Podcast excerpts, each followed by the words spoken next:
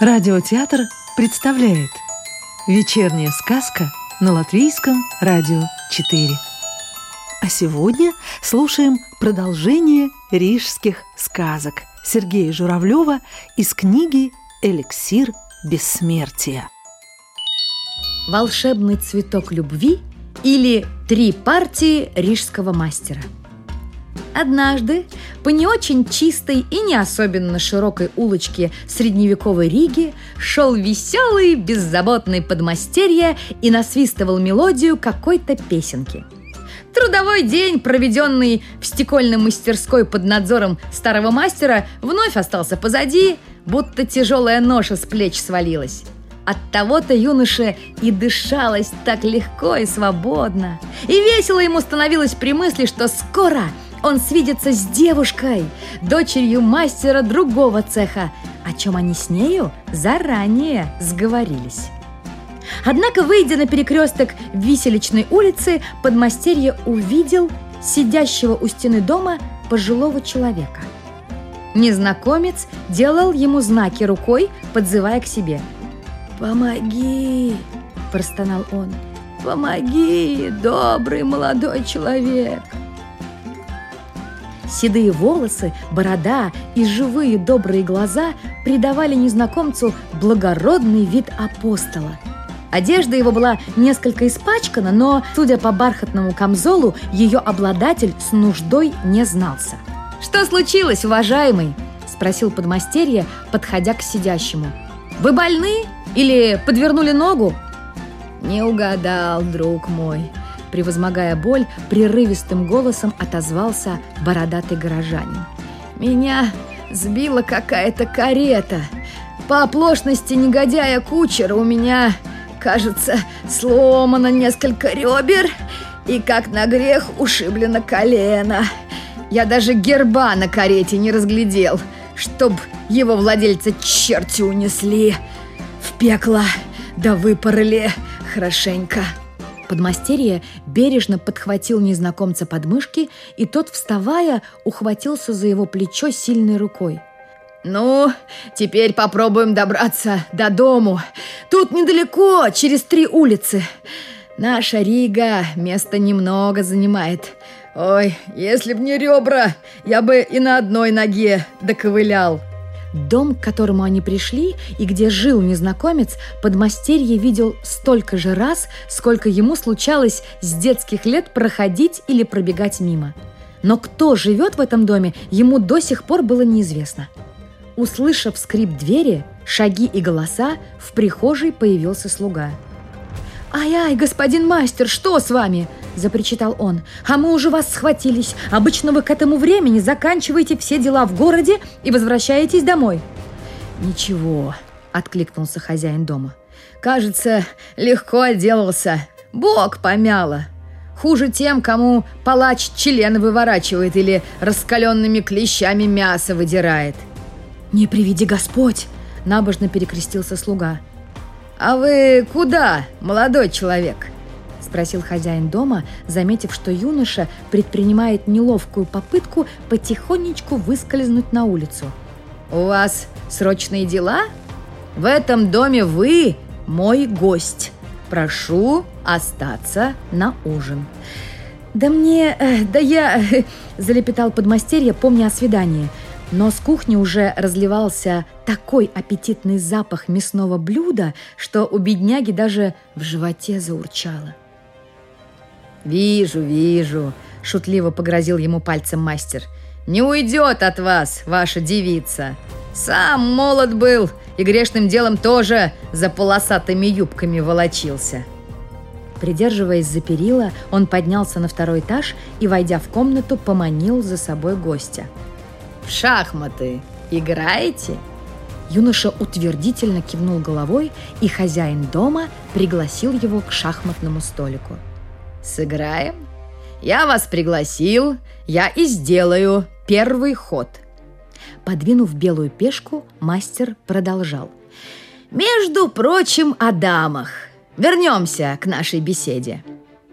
Мое опытом купленное мнение. Все они обожают подарки, состояние, титулы. Моя первая любовь лишила меня уникального, моего любимого издания Библии. И с тех пор я давно уже не перечитываю по вечерам песнь песней и притчи царя Соломона. Между тем, соперниками было сделано еще несколько ходов, и мастер воскликнул «Шах и мат!» Юноша огорченно взглянул на доску. Сомнений быть не могло. Он проморгал атаку слона белых. Проиграл он и следующую партию, во время которой мастер успел поведать о том, что его вторая любовь также нанесла ему некий урон. Шведка со светло-синими глазами, невинно улыбаясь, однажды выманила у него старинный серебряный кулон с Пресвятой Девой Марией, шагающей по облакам, по краям которых сидели толстенькие амурчики. «Это было мое главное сокровище, доставшееся от матери», — уточнил мастер и заключил. «Шах и мат». К концу третьей партии подмастерье узнал, что третья и последняя любовь хозяина взяла у него то, что еще оставалось.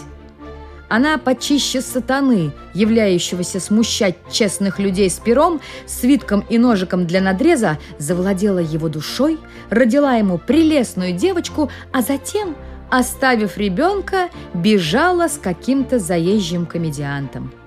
В Риге ей, итальянке, показалось слишком скучно. Неизвестно, о чем бы еще поведал мастер, если бы дверь в комнату неожиданно не отворилась. И на пороге не предстала, подмастерье едва не вскочил от удивления, та самая девушка, с которой они условились о встрече. Вошедшая, в свою очередь, застыла у дверей в нерешительности, глядя то на хозяина, то на юношу, словно пытаясь догадаться, о чем они только что говорили. «Как ты меня нашла?» Хотел спросить подмастерье, но вопрос так и не прозвучал. «Как ты, отец? Что с тобой?» Встревоженно спросила девушка. «Слуги сказали, что тебя сбила карета». «Все хорошо», — серьезно ответил мастер. «Шахматы отвлекают от грустных мыслей, успокаивают душу и исцеляют раны. А вы, я вижу, знакомы. Этот юноша помог мне добраться до дому. Он наш гость». «Отец», — зарумянившись смущенно, ответила девушка. «Это тот самый подмастерье, о котором я тебе рассказывала. Он хороший, но ему не везет. У него очень сердитый мастер. Кроме того, у него нет денег для того, чтобы, как требуется в цехе, угостить остальных. А без этого мастером ему не стать». «Ты не права», — улыбнулся мастер. «Можно и без этого. Мне повезло. Может быть, повезет и этому юноше. С его согласия». Молодой человек вопросительно взглянул на дочь мастера. «Соглашайся», — говорил взгляд ее больших черных глаз. «Я согласен», — выпалил подмастерье. «С вами, мастер, я во всем согласен на любое ваше условие». «Не горячись, дружок», — усмехнулся хозяин дома. «Молодости свойственно нетерпение, мудрой старости свойственно ожидание или разочарование».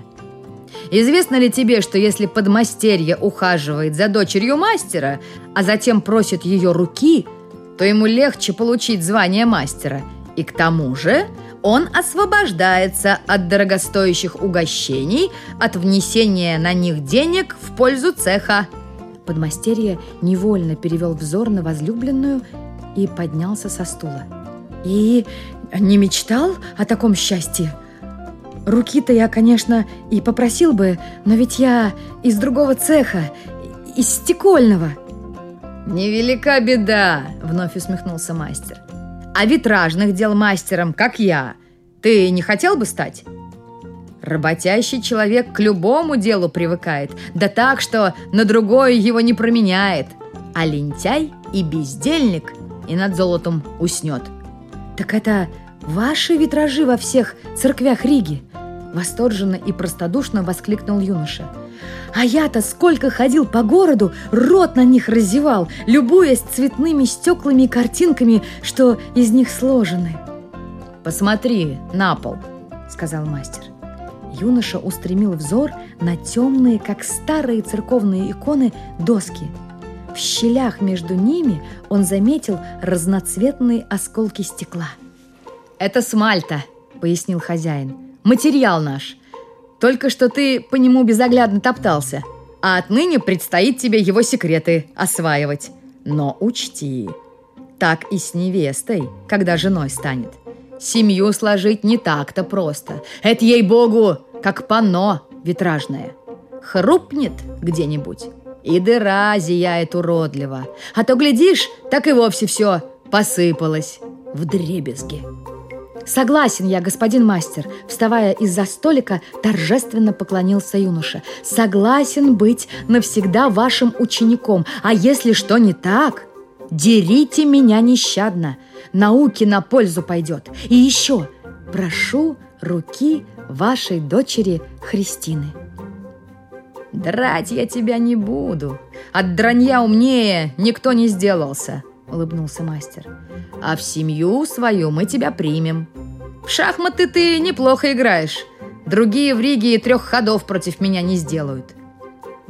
С этими словами мастер пристально взглянул на шахматное поле и, приподняв коня, переставил его на черную клетку. «С женщинами можно потерять любимую Библию и вообще веру», драгоценный амулет и вообще все состояние. Можно потерять душу и любовь. Но рассудок в жизни терять нельзя. Шах и мат. Когда подмастерье и дочь мастера вышли на улицу, над городом плыла огромная бледно-желтая луна. Под карнизами в окнах, нишах и пиулках, как соглядатаи в черных плащах, прятались густые тени – юноша нарушил задумчивое молчание. Удивительный день. Все как будто впервые. И эти старые улицы, и шпили церквей, и ты, и ваш дом. Все впервые. У меня словно открылись глаза, как будто я заново родился. Как в сказке, которая начинается. Девушка весело смотрела на своего жениха. Так и должно быть, как в сказке. Так и задумано – Кому повезет, у того все, как в сказке. Счастливым и смельчакам Мартин все под силу. Внезапно остановившись, юноша повернулся лицом к своей спутнице и сжал ее лицо горячими ладонями. «Девятнадцатую весну живу, а таких, как ты, не встречал. Конечно, отец твой прав, рассудок терять нельзя, но согласись, ум – великий дар – и если большой мастер, как твой отец, дарит людям, городу свою мудрость и прекрасные плоды ее, от этого ни у кого не убывает. А настоящая любовь не зависит от рассудка. И он поцеловал ее, потому что над городом на черном бархате сверкали звезды, потому что до этого он ждал и искал ее по всему городу – потому что была весна, и он, попросив ее руки, получил согласие.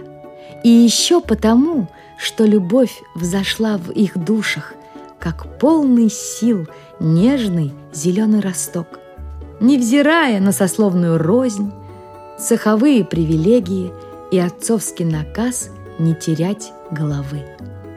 А мастер, стоя возле узкого окна, вздохнул – даже в древнем городе, не нуждаясь в искусно сделанных гулких сводах, прахе гробниц и причастных к увековечению прекрасного витражных мастерах, самой удивительной и неведомой тайной остается волшебный цветок любви.